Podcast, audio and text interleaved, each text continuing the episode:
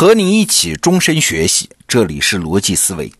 读历史的时候啊，不知道你是不是注意到一个现象，就是这几百年来，世界上的那些重要会议，尤其是国家级别最高领导人对最高领导人的会议，这时间啊是越来越短。我随便举几个例子，你感受一下啊。十九世纪拿破仑战争之后，欧洲列强开的那个维也纳会议。那是从一八一四年的九月一直开到了第二年一八一五年的六月，将近一年啊。而一百年后呢，第一次世界大战之后的巴黎和会，时间稍微短了一点，那也有六个月呀。什么皇帝、首相、总理、总统和他们的大批随从，在这些会议上是既来之则安之，讨价还价，合纵连横，有话呀，那是慢慢的聊。而现在呢，即使是最重要的国际首脑会议，可能也就一两天的时间，真正用来会谈的，可能也只有几个小时啊！你想，大国之间的关系那么错综复杂，首脑们好不容易见个面，几个小时，那哪说得清楚呢？哎，最近我看了一本书，叫《雅尔塔》。讲的是啥？是第二次世界大战后期著名的雅尔塔会议，哎，也是国际首脑会议啊，三巨头嘛，罗斯福、丘吉尔和斯大林。那这次会议的时间其实已经很短了啊，一共开了八天。哎，这本书看完了，让我开了个脑洞：世界性会议的持续时间越来越短，它不仅仅是因为什么通讯啊、交通技术越来越发达，而是人类大国外交工作的方式。在雅尔塔会议的时候，有了一次升级。我们先来简单回顾一下这个过程啊。在雅尔塔会议的前一年，也就是一九四四年的九月份，罗斯福就向斯大林提议啊，咱们能不能在英国的苏格兰北部某个城市开个会呀？斯大林当时就给拒绝了啊，说我们苏联红军正在进行重大的军事行动，我呢是走不开的啊，我必须留在莫斯科坐镇。那罗斯福呢？他是不死心的，在一九四四年的十月、十一月两个月，一共向斯大林提供了十几个开会地点的备选方案。反正会咱们得开，地点好商量，包括什么雅典啊、耶路撒冷啊、伊斯坦布尔、罗马等等。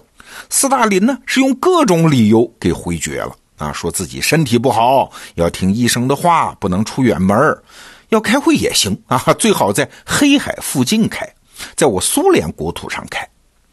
这个理由啊，其实听起来挺过分的啊！你斯大林身体不好，怕出远门，人家罗斯福那是残疾人呢，出门是要坐轮椅的啊！长途旅行对罗斯福来说应该更痛苦嘛。到了一九四四年的十二月，好说歹说，终于把会议地点定在了苏联领土上，就是黑海沿岸的雅尔塔。那你说斯大林为什么要这么折腾呢？其实就是三个字：拖时间啊！为啥要拖时间呢？也是三个字：做准备嘛。当时啊，苏联军队在德国的攻势是势如破竹，拖的时间越长，苏军在欧洲占领的土地就越多啊。斯大林和罗斯福和丘吉尔开会的时候，他的底气才越硬嘛。你看，在会议地点的选择上，这斯大林就做足了准备。那至于会议本身呢？苏联的准备工作就更细了。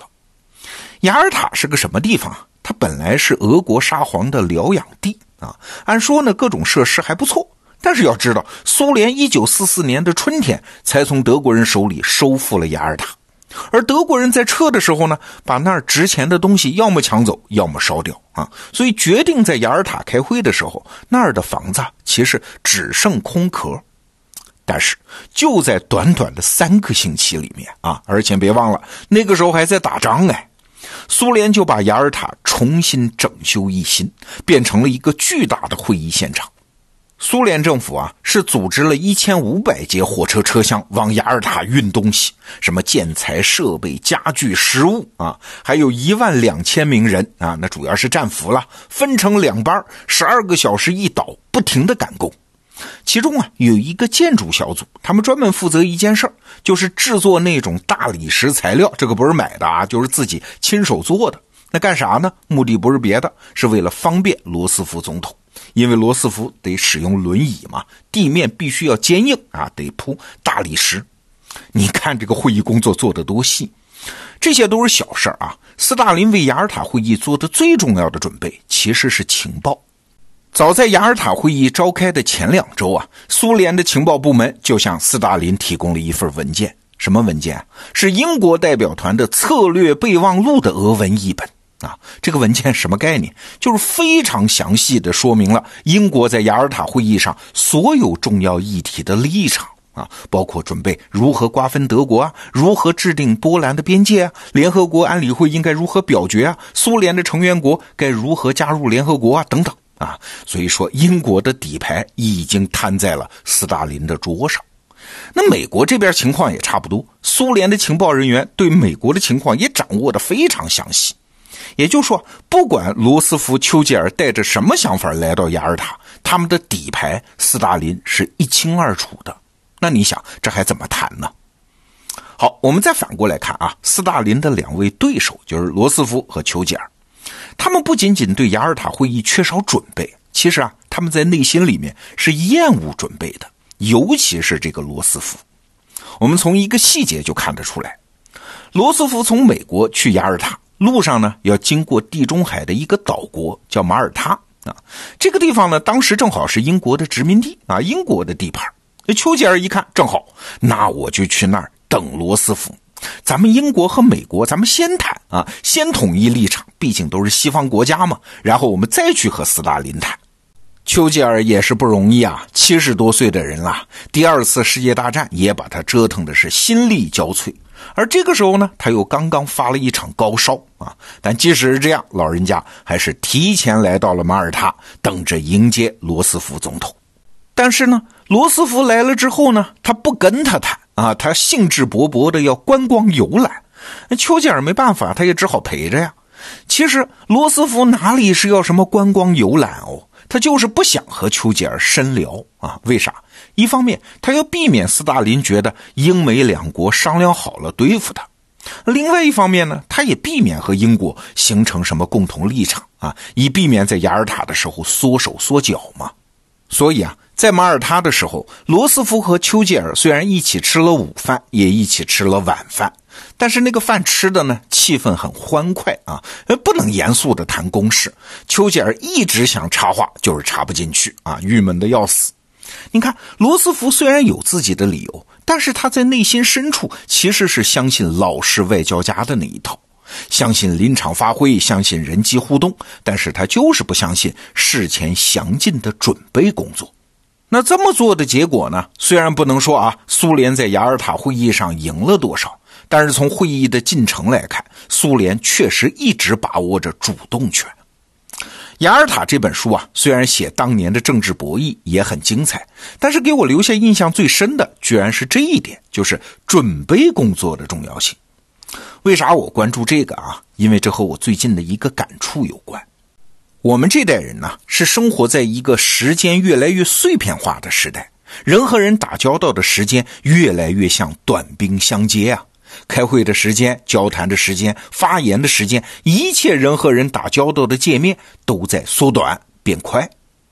那变化仅止于此吗？当然不是啊！其实还伴随着另外一个维度的变化，那就是准备工作的重要性被大大强化了。现在的首脑会议比当年的雅尔塔会议还要短，但是准备工作的强度呢，专业化分工的深度呢，又是当年不可想象的。所以啊，斯大林的苏联在雅尔塔会议上的表现，其实是开了大国外交工作风格的一个先河。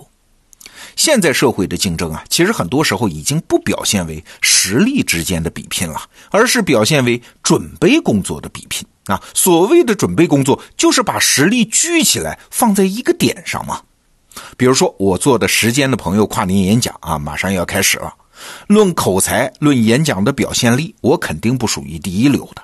但是，围绕时间的朋友跨年演讲这个产品，我们公司上上下下会准备一年啊。策划会要开很多场的，演讲稿要写成逐字稿的，我自己的演练有好几十遍呀。正是这样的超出常规的准备工作，才能让我这个才能并不出众的人在演讲市场上立足。还有啊，一位长期做招聘工作的朋友告诉我，现在公司面试新员工，其实其他的都可以不看，什么学历呀、获过多少奖啊，都可以不看，你就看他一点啊，他为这次面试做了多少准备。他做的准备越充足，他做准备的角度越丰富，其实就已经可以证明他未来的工作潜力了。这证明他是一个善于做计划的人，他是一个善于学习的人，他也是一个肯合作的人，他还是一个能行动的人。那这样的人，他做什么都行。对啊，在这样一个越来越短兵相接的时代，人生啊是越来越像舞台，而竞争呢是越来越靠彩排啊。好，这个话题我们先聊到这儿。逻辑思维，明天见。